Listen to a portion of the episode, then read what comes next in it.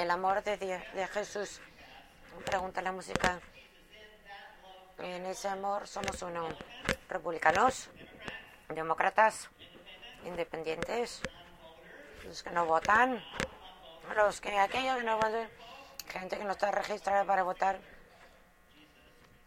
Jesús nos junta a todos. De todas las variedades de toda la variedad de tonos de piel, solo por la gracia de Dios, el amor de Jesús nos junta. Lo que nos junta es de comunidades ah, con cercas o de vivir en las calles, eh, tener suficiente o no tener eh, suficiente hablar muchos idiomas o solo hablar unos que nos junta. Jesús es amor. Eso es lo que nos hace uno más allá de cualquier cosa que nos pueda separar, cualquier etiqueta que fuera creada para nosotros.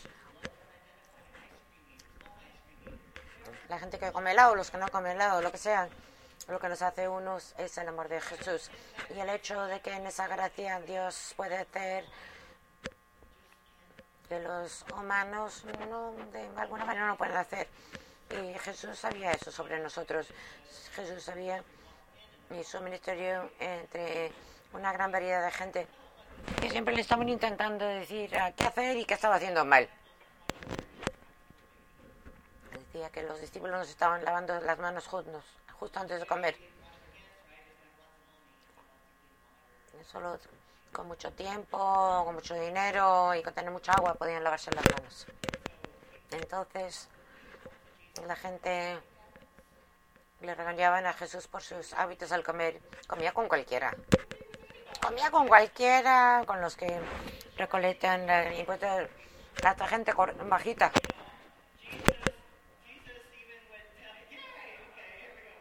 Qué bueno, ¿verdad? Tú eres más alta que yo.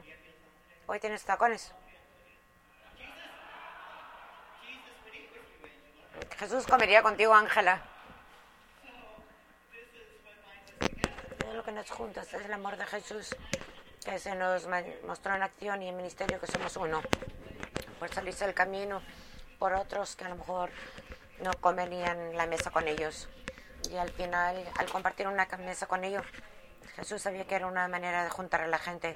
Era esa comida familiar.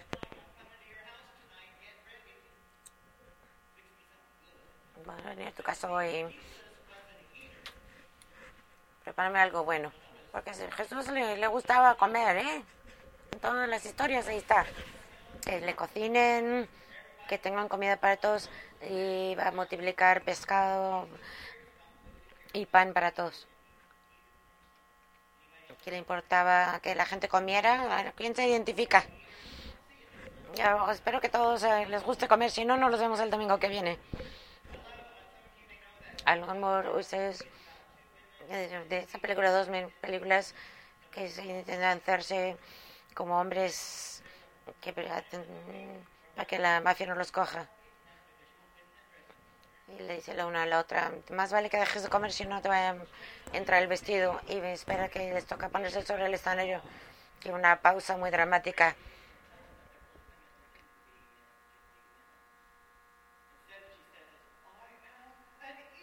En vez de divulgar que son mujeres haciendo hombres, yo soy una comilona. Todas las formas, tamaños, todas las creaciones ah, de Dios.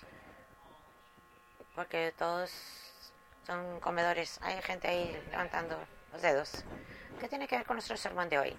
Tiene que ver con la comida familiar. ¿Cómo podemos usar lo que Jesús sabía? Juntar gente alrededor de mesas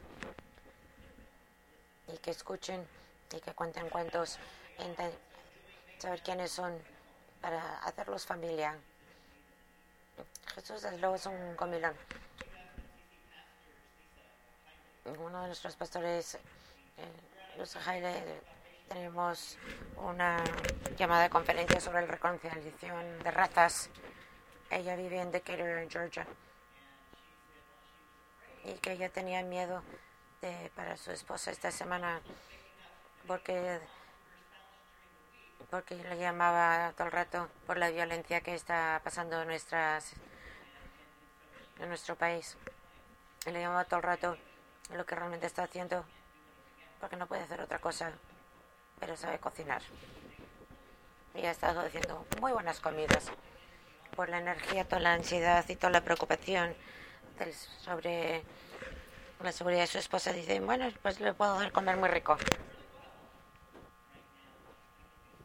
Puedo hacer algo. Como dijo Oscar Romero en lectura de hoy, a lo mejor no puedes hacer todo, pero puedes hacer algo. Y puedes hacer ese algo bien. Y lo puedes hacer por otra persona. Acuérdense que todos tienen algo que pueden hacer y que pueden hacer bien, aunque solo sea en vez de sentir ansiedad que hagas una buena comida. Es lo que diría Jesús. Amén. Amén a eso. Ahora, vamos a pasar a Esther, a la familia aún más. A veces no sabemos cómo comer juntos, juntos porque venimos de diferentes lugares. Yo no sé cómo era su comida familiar cuando era chiquito. En nuestro, mi mamá tenía que revisar todo lo que había pasado en la escuela y en clases y al final verificaba que con mis hermanas para ver si ya les había empezado la regla, si estaban todas sincronizadas o no. Esa es nuestra conversación de la mesa cuando yo era chiquito. Yo aprendí a no hacer eso en casa de los demás. Dependiendo de con lo que te criaste, tienes tus reglas de la conversación y cuando te apareces a la mesa y cómo te apareces a la mesa y cómo son familia. Lo más importante es que sean familia juntos. Y a veces uno se equivoca cuando van a casa de otros. Quiero enseñarles este como que este entrenador está visitando a uno a la casa de uno de los ah, jugadores.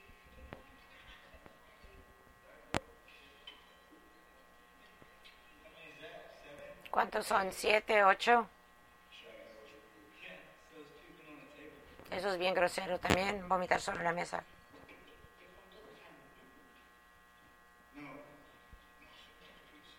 No, señora, por favor, gracias.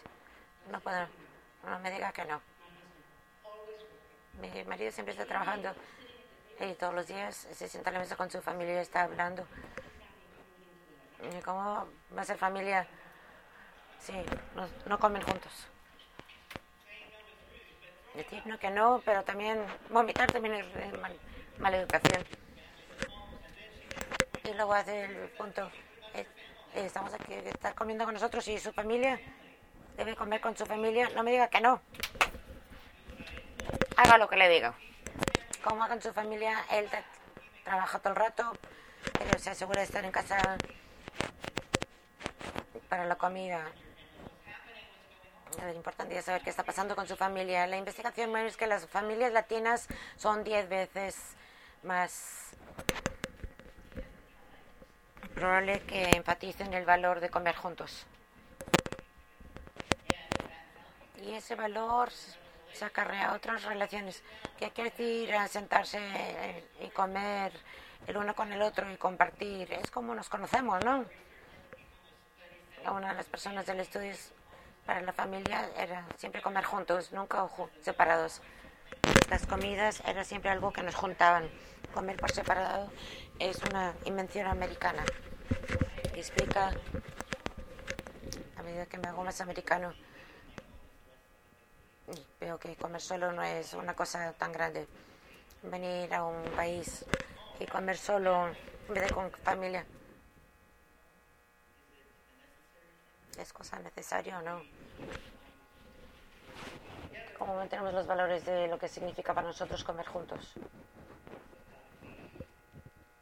¿Cómo usamos ese poder en nuestras propias vidas para estar con otros y crear relaciones? Y ese mismo estudio de, en el, Instituto de Estudios Latinos de Notre Dame, muchas identidad con las comidas quedan hasta dos o tres generaciones más tarde. Lo que uno escoge es rechaza la cultura dominante comer una enchilada en vez de un perrito caliente. Aunque te mudes a un lugar nuevo y si la cultura puede influir si comes solo o no, pero la comida te conecta a tus raíces, a tu cultura y puede durar generaciones. Si no me creen, en la comida que de chiquito que todavía comería el de hoy, aunque no fuera tan bueno. Yo tengo uno así que se llama huevos a la Golden Red. Nunca se me olvidará.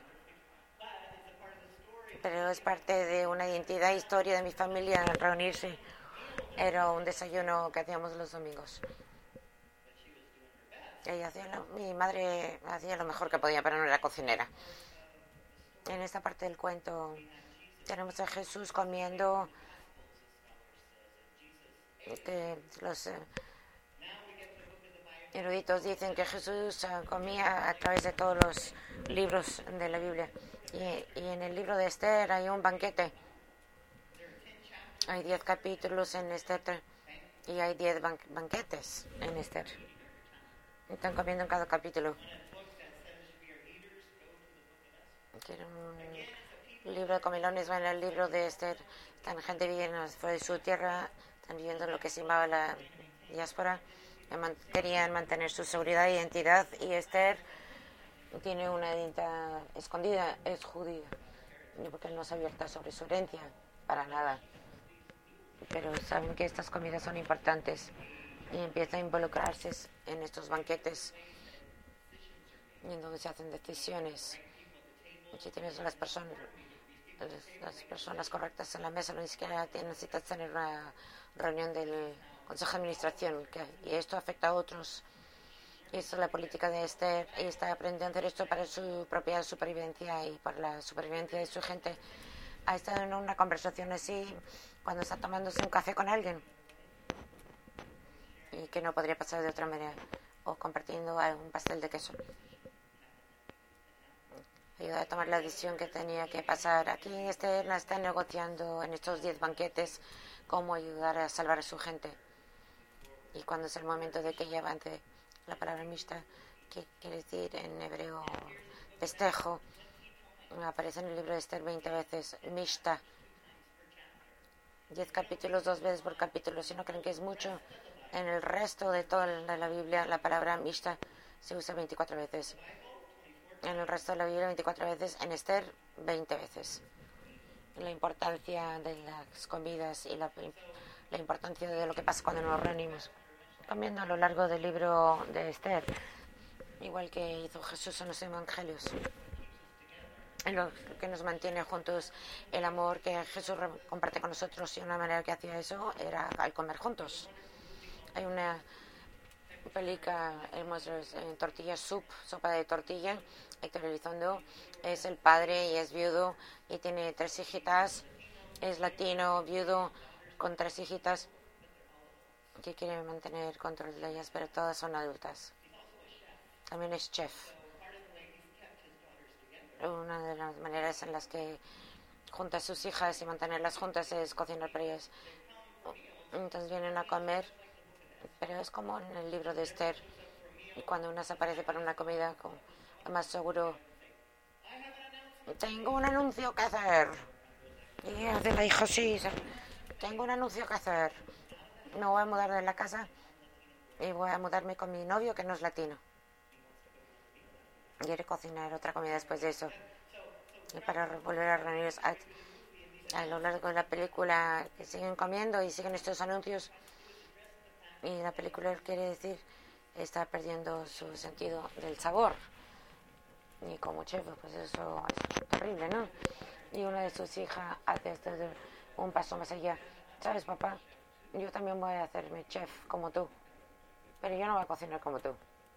Voy a cocinar diferente que tú. A medida que sigue la película, todas estas comidas donde cambian las cosas.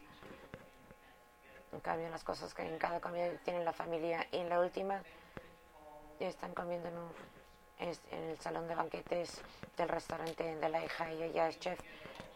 Toda la familia está reunida con así todo muy bonito y pone la mesa y saca la comida y saca el papá su plato Y le dice, no, tú siéntate, esta es mi casa. Y lo que pasa durante la comida es que empieza a ganar otra vez su sentido del sabor. Podemos sacar las cosas y volver a ganarlas. En, podemos intentar controlar a todos a nuestro alrededor. Podemos meternos al Jesús ofreciéndonos el amor de Dios y a lo mejor nos vuelve el, sentido del sabor. Volver a ser más humanos.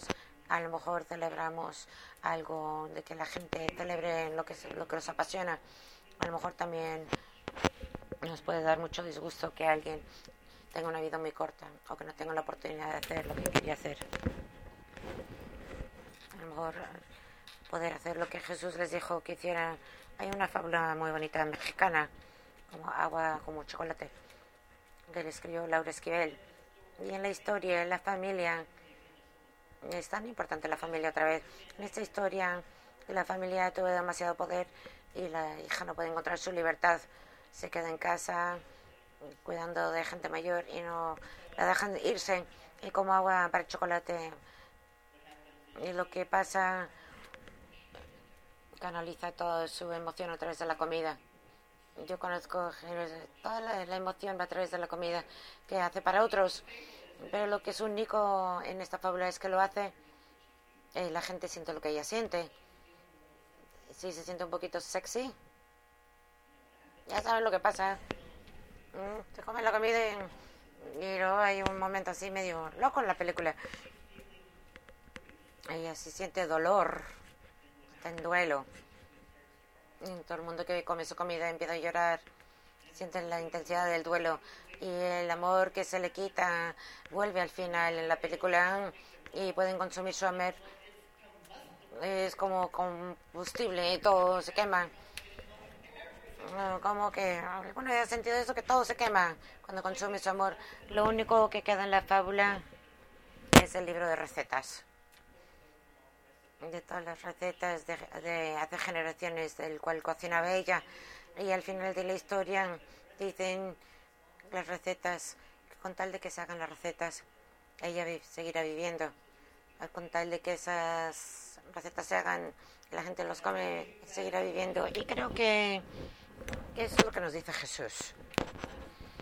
En las últimas dos comidas que compartí con los discípulos, uno era barbacoa y que todo el mundo comiera, pero está camino al mes y lo reconocen y cuando se van a cenar.